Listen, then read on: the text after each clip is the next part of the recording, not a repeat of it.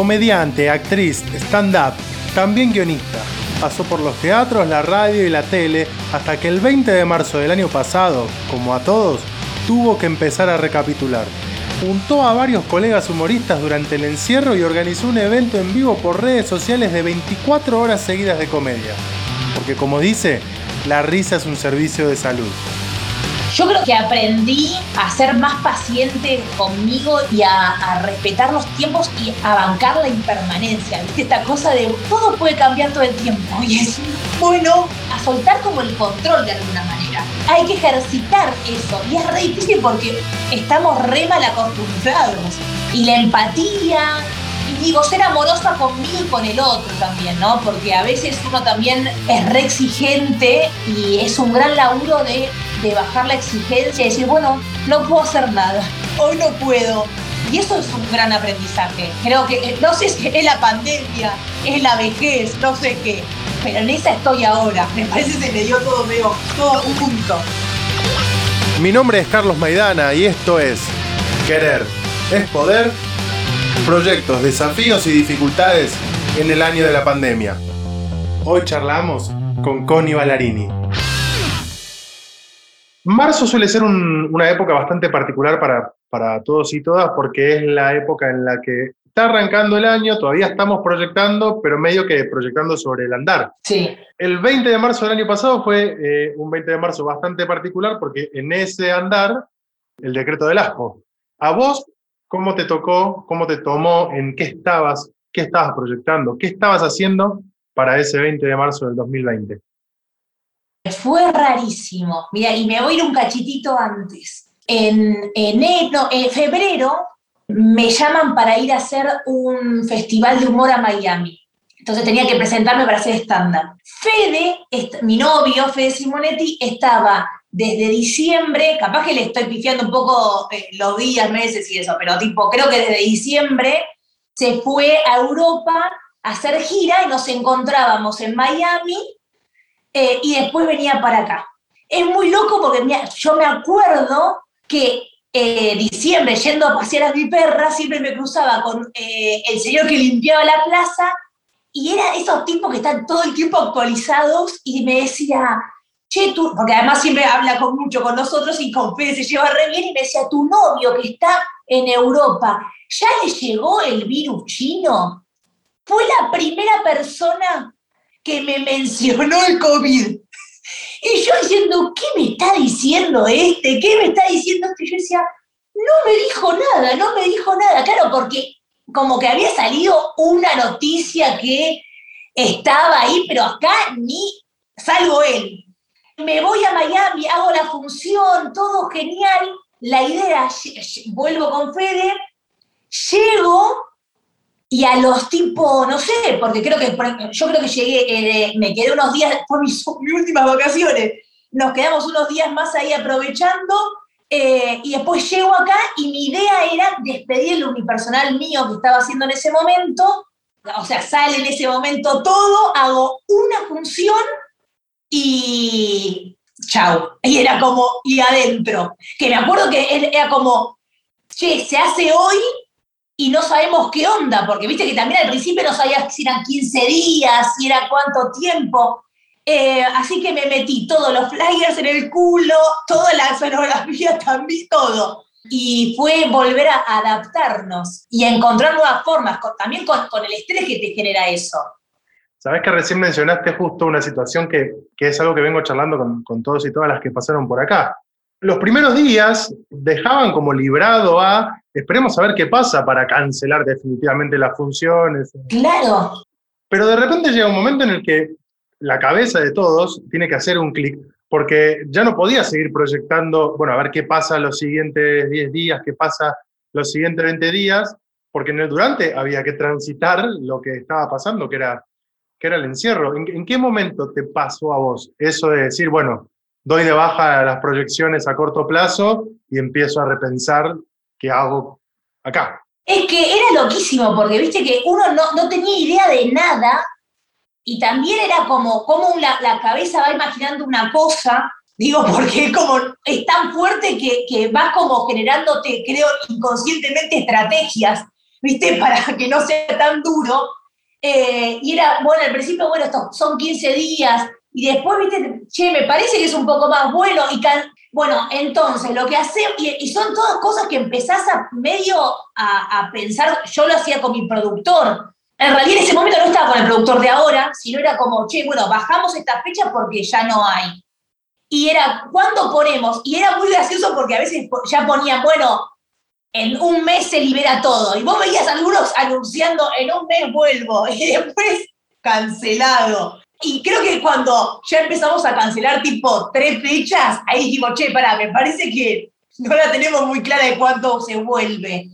A mí lo que me pasó fue que en cuanto empecé a cancelar la fecha, porque también, eh, digo, es un desgaste de energía y, y, generaba mucho, bueno, a todo el mundo, a, a mucha ansiedad, pero más a nosotros, por ejemplo, yo hablo en, mi caso a los comediantes que vivimos de la comedia, eh, del teatro, era como una incertidumbre eh, que fue muy jodido. Bueno, yo de hecho estaba haciendo una serie para Polka y era como, fue la primera vez que era, che, de un día para el otro se cortó la serie y fue. Primero la quisieron seguir un medio en redes, viste, como diciendo, bueno, se, se sigue un poco. Y después en un momento era como, es insostenible algo que ya dejó de estar en la tele tres meses y además con todo lo que estaba pasando. Eso también. Empiezas a pasar que todo lo que te, te modifica tanto en todo sentido, digo, a nivel personal y obviamente nosotros siendo comediantes también en nuestra comedia, porque había cosas que yo cambié la mitad de mi unipersonal porque sentía como, esto no lo, no lo siento más, yo no soy esta, me atravesó de una manera la pandemia que esto siento que es cualquiera que lo esté mencionando, porque empiezan a cambiar todo, todo hasta los valores, las prioridades. Fue una revolución en ese sentido. Viste que encima las personas, eh, en este caso artistas, eh, comediantes o lo que sea, que tienen una amplia actividad en redes, hasta en un momento sonaba raro, eh, no quiero decir hipócrita, pero sí por lo menos extraño mostrar tanta alegría en un momento de, pleno sufrimiento, de angustia. Y debe haber sido un desafío también, porque mientras tanto no me presento algo de lo que estoy acostumbrado a hacer, tengo que hacer, y, todo esto que vos estás contando, bueno, pero ¿qué cuento? ¿Qué digo? A mí me pegó re maníaco. Yo me doy cuenta que comparado, yo lo, separo como por año de pandemia. El primer año me pegó, bueno, ahora, ahora empecé también un poquitito que estoy a full, pero al principio yo me doy cuenta que mi ansiedad me disparó a ser vivos y a, una cosa de, producción y de estar, mi vida era gran hermano casi, ¿viste? Estaba como de vivo en vivo todo el tiempo. Eh, de hecho fue muy loco, yo empecé a hacer como unos vivos a las ocho y media y me acuerdo que en ese, un día me habla Picoto y me dice, che, hacemos un vivo para boludear, no sé qué, pero una, una cuestión también que era como, yo no me podía ni bancar yo, no, podía ni concentrarme y la única posibilidad de hacer, digo, comedia o de ponerle onda era siendo vivo, ¿viste? Como que necesitaba eso. Por eso digo, como que a cada uno le, pegó la, ansiedad, porque generó mucha ansiedad de diferentes maneras, ¿viste? Algunos se metieron para adentro, yo era como, no sé qué hacer, entonces me grababa y, y necesitaba como compartir. Y me acuerdo que Picoto me dice, che, hacemos un vivo, y digo, boludo, yo tengo justo las ocho y media y vos me estás diciendo lo mismo. Y me pasó lo mismo con Rodri Bello. Entonces digo, pará, pará, si somos, todos comediantes y le está pasando medio lo mismo, porque era como estábamos en esa, digo, ¿por qué no lo, no lo, organizamos? Dijimos, organicemos. Y ahí Rodri dice, sí, boludo, es mi sueño, hagamos 24 horas de comedia. Y ahí empezamos a organizar, hicimos un grupo de WhatsApp con todos amigos, pues somos todos comediantes amigos, diciendo, che, chicos, vamos a hacer media hora de transmisión en vivo. Obviamente, como somos comediantes, le, le no es que te ibas a hacer estándar, podías hacer lo que se te canta el culo. La idea era acompañar a la gente. Eh, porque además, digo, en ese momento era, estás encerrado solo y había gente que estaba sola en su casa, entonces también era como re fuerte. Y me acuerdo que así inventamos como esto, comedia 24 horas. Y fue muy loco porque al principio dije, bueno, vamos a hacer un par. De repente, tipo, todo diciendo, bueno, anotamos como si fuese un Excel con, eh, los horarios y cada uno se iba anotando el horario que podía, como que se iban ocupando.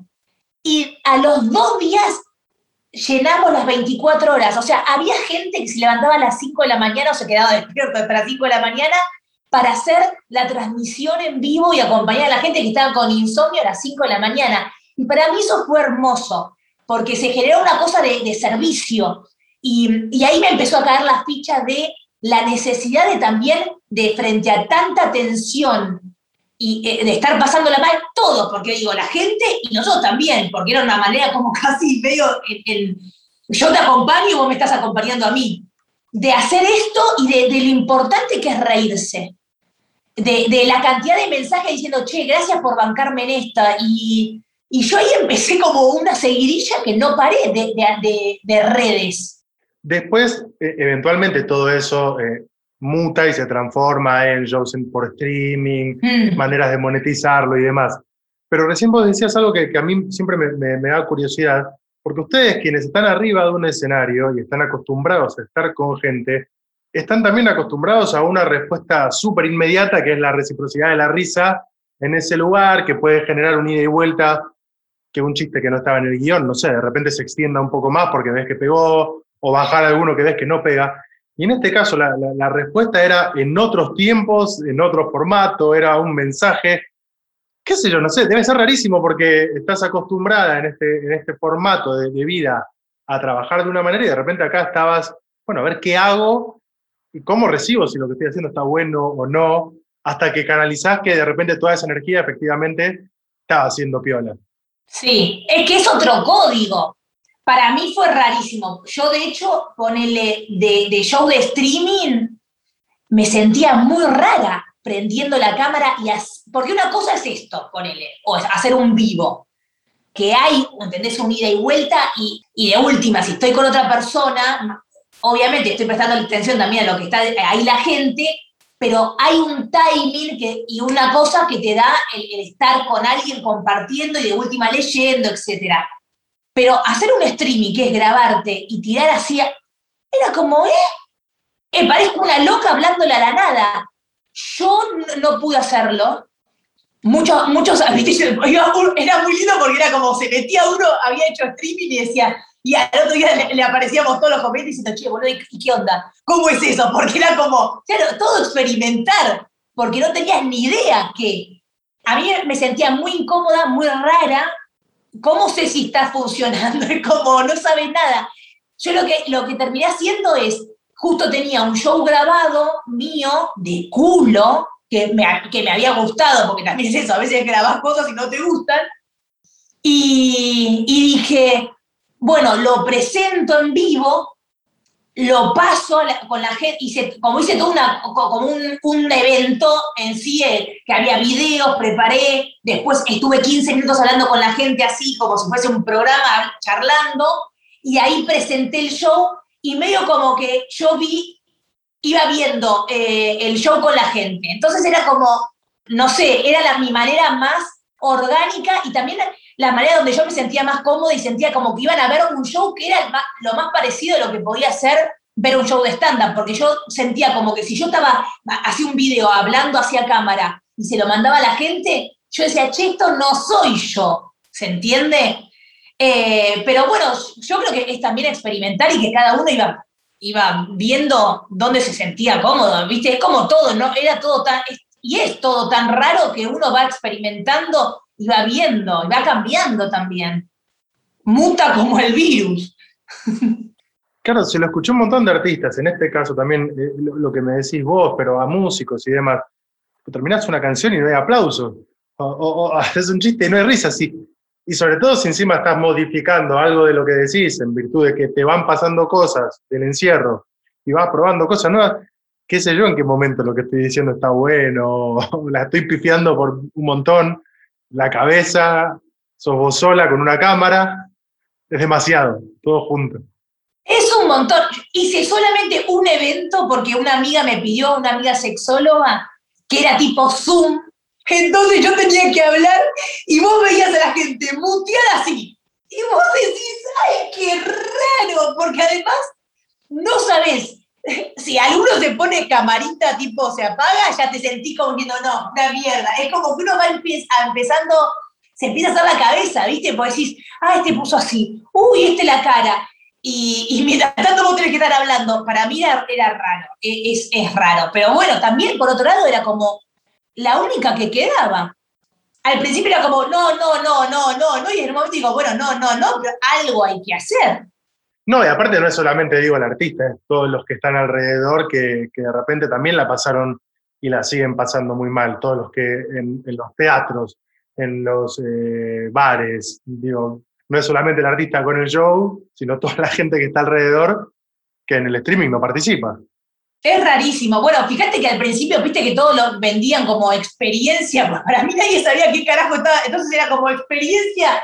Yo me acuerdo una vez que era, me mandaron una cosa y era tipo una caja con comida y era Viví Italia, y me decía, sí, es un pedazo de queso dentro de una caja, ¿viste? Era como re triste, y era como, claro, toda una fantasía e inventarse realidades porque era todo re fuerte. Y después encima, cuando te seteás a nivel streaming o cosas de, digo, streaming o, estar todo en vivo haciendo cosas así por, por cámara, volver al teatro también yo sentí que primero que tuve que cambiar la mitad de mi material y por otro lado era como, che, boludo, hace ocho meses que no me subo al escenario, yo siento que no... Yo me puse a llorar cuando subí, porque era re fuerte ese momento. Para, para nosotros que, que, digo, más allá de, de tu material que puedes laburar en tu casa, hay algo que es estar arriba del escenario y el oficio de ¿Cómo pruebo el material? Ahí con la gente. Entonces, No, no, tenías idea. Claro, te, faltaba esa gimnasia de estar eh, ahí. estábamos con cero entrenamiento, sí. ¿Y te cambió en algo la, no sé si la gestualidad, pero por ejemplo, ahora yo pienso en eh, Las Chicas de la Culpa, este, este show que hacen en, en el Paseo de la Plaza, pero que además de estar en vivo, se transmite por streaming, mm. en algún momento la cabeza piensa también que no es solamente lo que hago con el cuerpo y lo que digo para la gente que está acá, sino para también la gente que lo está viendo por cámara, estar atento a las cámaras, no sé cómo es, eh, si no es, ahora es un doble esfuerzo, porque no es solamente estar hablando del que está ahí, sino que el que está del otro lado no sienta que, que está observado y es como está desde un panóptico ahí observando, medio raro. Es re loco, porque cuando estás en el teatro es como, bueno, es acá, y ahora es acá y acá.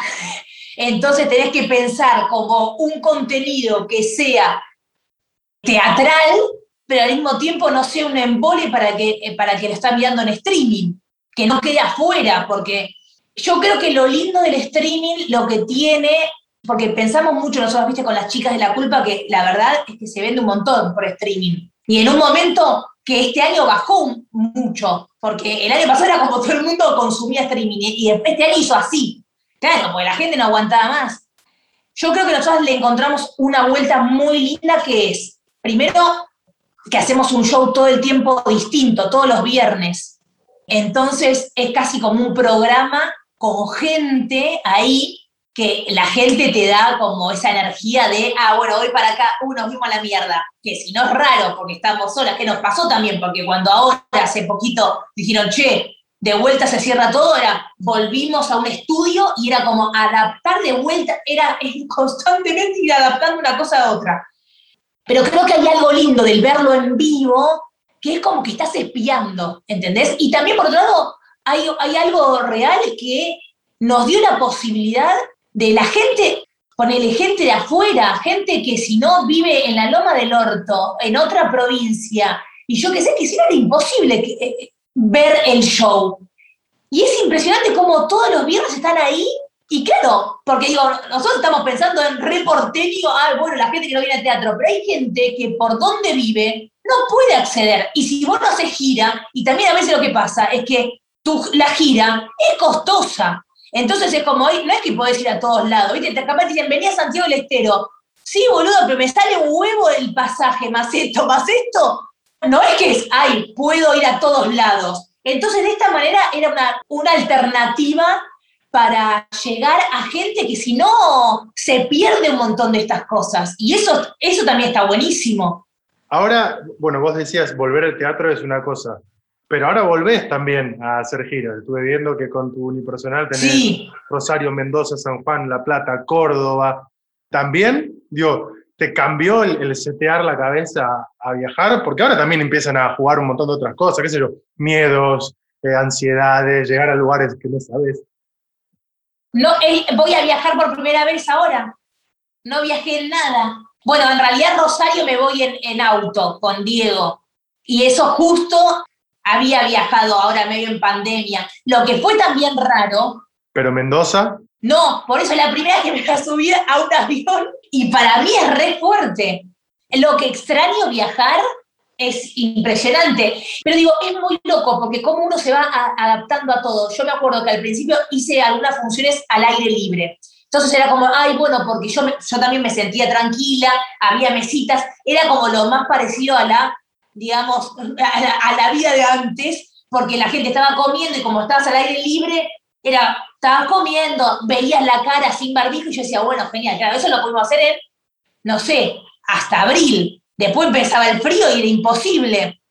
Y después cuando volver al teatro con la gente con barbijo, al principio era como, uy, boludo, yo es raro, es raro.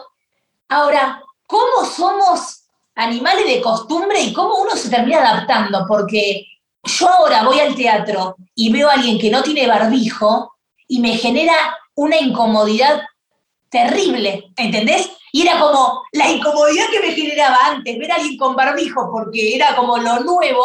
Ahora, si veo sin barbijo, miro diciendo, ¿qué haces? ¿Entendés? No me estás cuidando, no estás cuidando a nadie. Y, y y no pasó tanto tiempo, de alguna manera.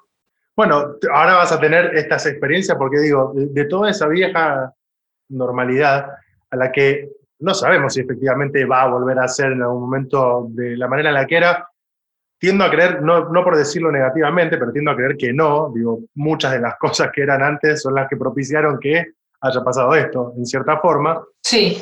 Subirte a un avión.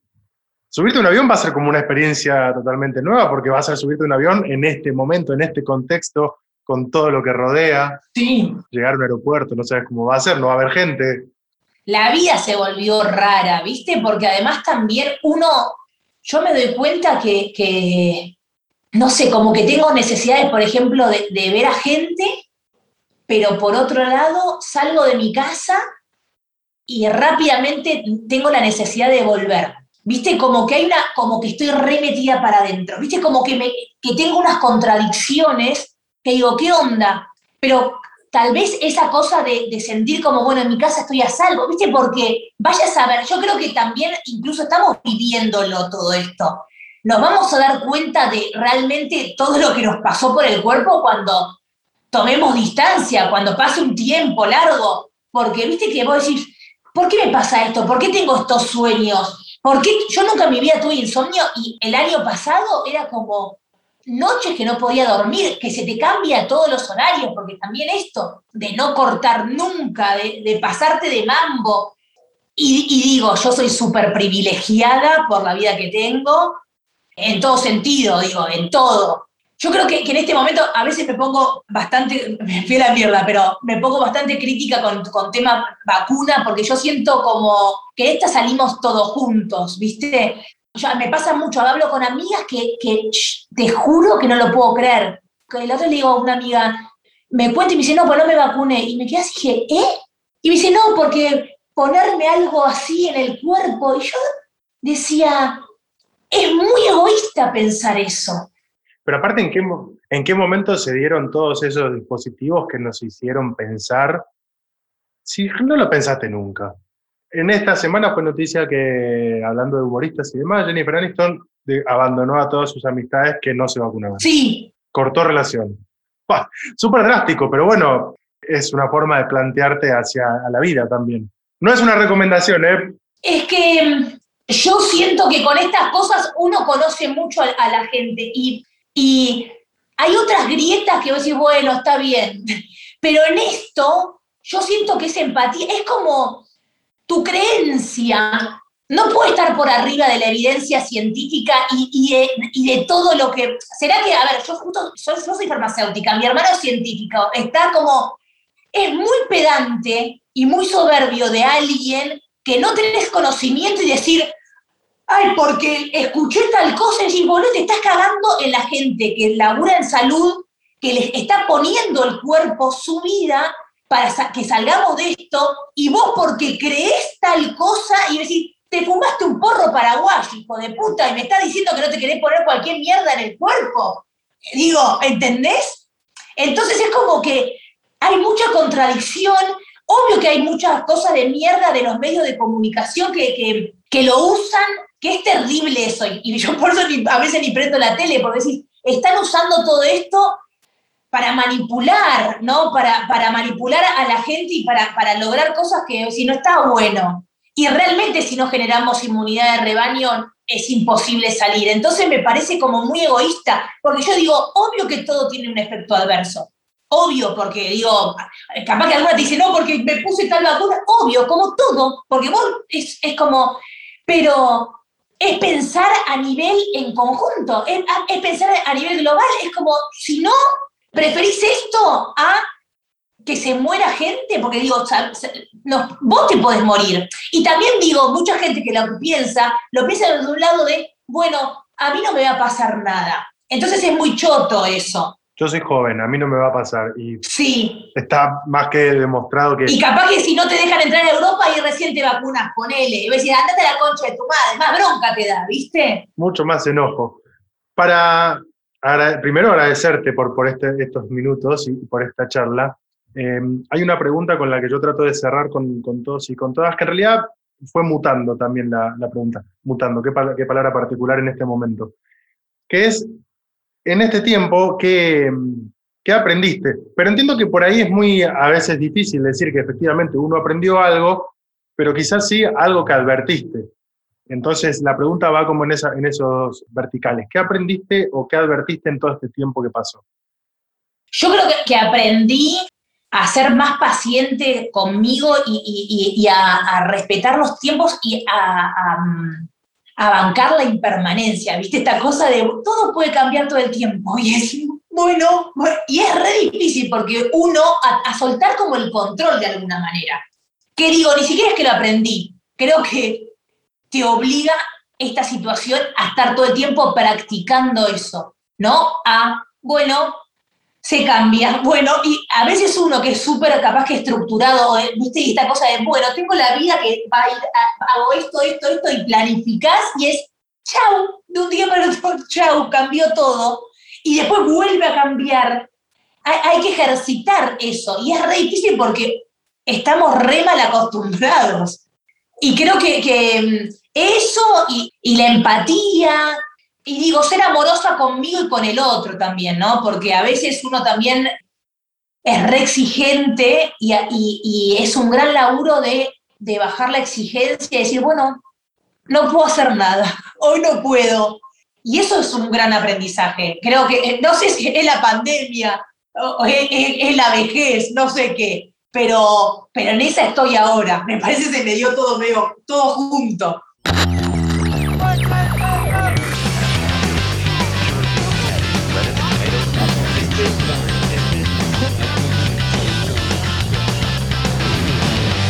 Soy Carlos Maidana y esto fue Querer es Poder.